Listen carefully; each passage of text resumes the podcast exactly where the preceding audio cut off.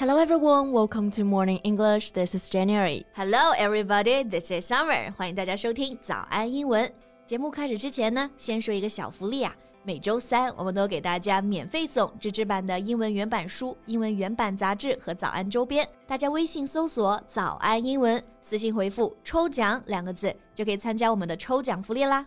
没错，这些奖品呢，都是我们老师为大家精心所挑选的，是非常适合学习英语的学习材料，而且是你花钱都很难买到的哦。所以，坚持读完一本原版书、杂志，或者是用好我们的早安周边，你的英语水平一定会再上一个台阶的。快去公众号抽奖吧，祝大家好运！Jane，最近欧美娱乐圈啊有什么新瓜吗？嗯，Well, Kanye is all over the headlines right now about his love and hatred relationship with Kim Kardashian. It topped the trending list and even got more views than the Super Bowl. Wow, all over the headlines. 这里的 headline 指的就是新闻头条啊。所以 Jane 刚刚告诉我啊，铺天盖地占据新闻头条的呢，又是 Kanye and Kim Kardashian。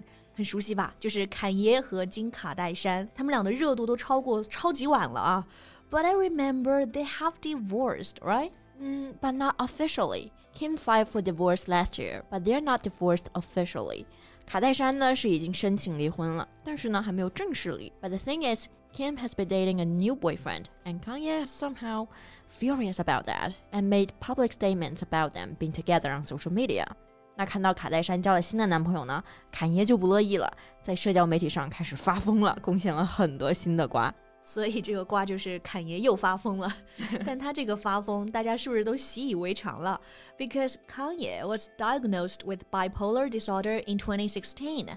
Bipolar disorder 就是躁郁症，也叫做双向型障碍。就坎爷在一六年的时候啊，被诊断出呢患有躁郁症，就给人感觉就是很不稳定的一种状态啊。Yeah. Anyway, let's talk about that in today's podcast. OK， 今天和大家一起来吃瓜啊！今天内容也都整理成了文字版的笔记，欢迎大家到微信搜索“早安英文”，私信回复“加油”两个字来领取我们的文字版笔记。So we were saying that Kanye and Kardashian are not officially divorced yet. They live separately right now. And here we can use one word, estranged. Right, estranged. It means no longer living with their husband or wife. 是个比较正式的词啊，意思就是分居的。 我们知道 strange 这个词是表示陌生的，前面加上字母 e，estranged 就是表示分居的。比如说呢，Kim 现在是康也分居的妻子，Kim is Kanye's estranged wife。Yeah, and even though their divorce is ongoing, Kanye has used his Instagram account to share his hopes for reconciliation. What? A reconciliation? 就是说，侃爷是想和卡戴珊复合，是吗？是的，侃爷发了很多条帖子啊，都在求复合。那这个复合和好就是这个单词 reconciliation，单词比较长，那大家呢要注意重音 reconciliation 是在 a 这个音的音节上。Got it。而且这个词的词根呢是 reconcile，动词，意思是调解和好。比如造个句啊，嗯，他和他的老婆和好了，就是 he has been reconciled with his wife。变成名词就变成了 reconciliation。哎，Summer，那你知道侃爷和卡戴珊的 CP I know Kimye。是的，这个 CP 名呢取得还确实挺好的。And Kanye posted images of Kardashian and their four children with a caption that read, God please bring our family back together. 所以呢，他就是在请求上帝让 Kim 也复合。All right, and I know that on February 14th, which was a Valentine's Day, Kanye posted a picture showing a truck full of roses and the caption, My vision is crystal clear. 坎爷在情人节啊也发了一条帖子，我觉得挺辣眼睛，而且很腻歪啊。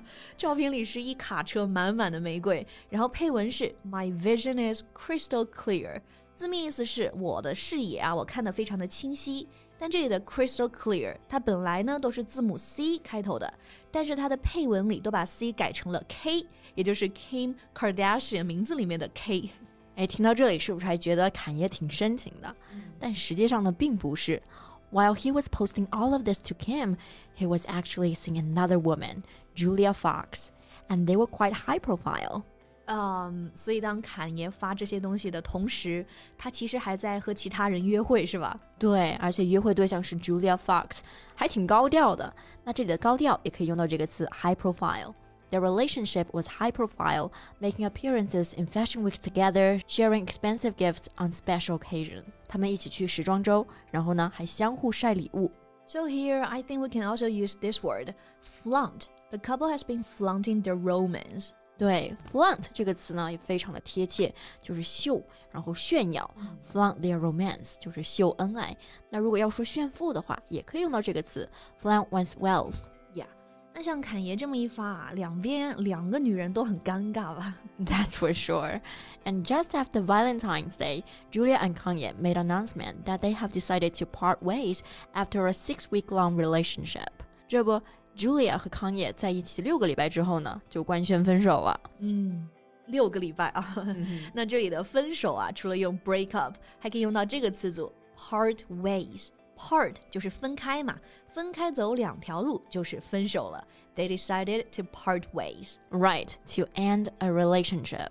那在卡戴珊这边呢，他也有回应啊。嗯，他有一条这样的回应。divorce is difficult enough on our children, and Kanye's obsession with trying to control and manipulate our situation so negatively and publicly is only causing further pain for all.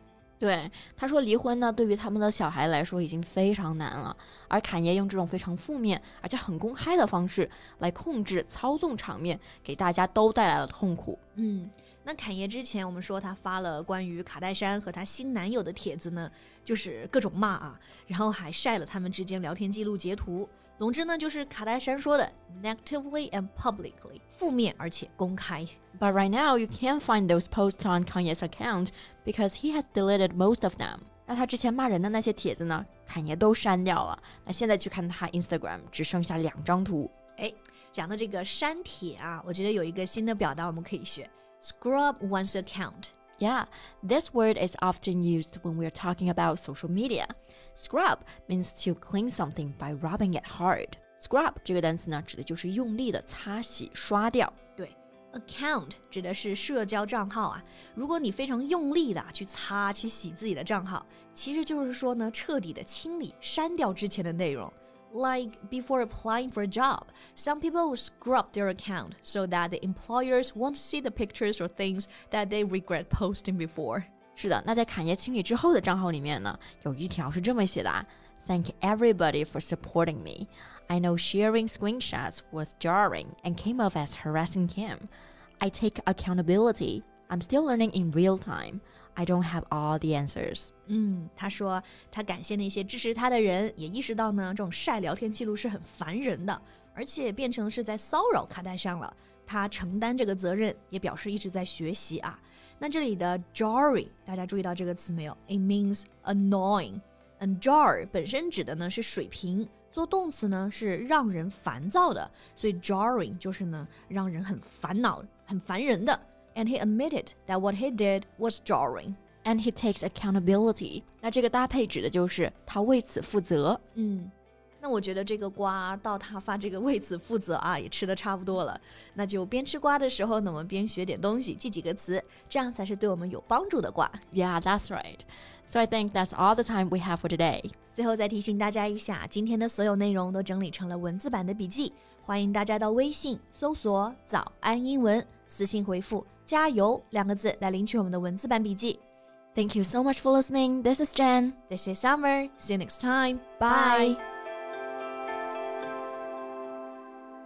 This podcast is from Morning English. 学口语就来早安英文。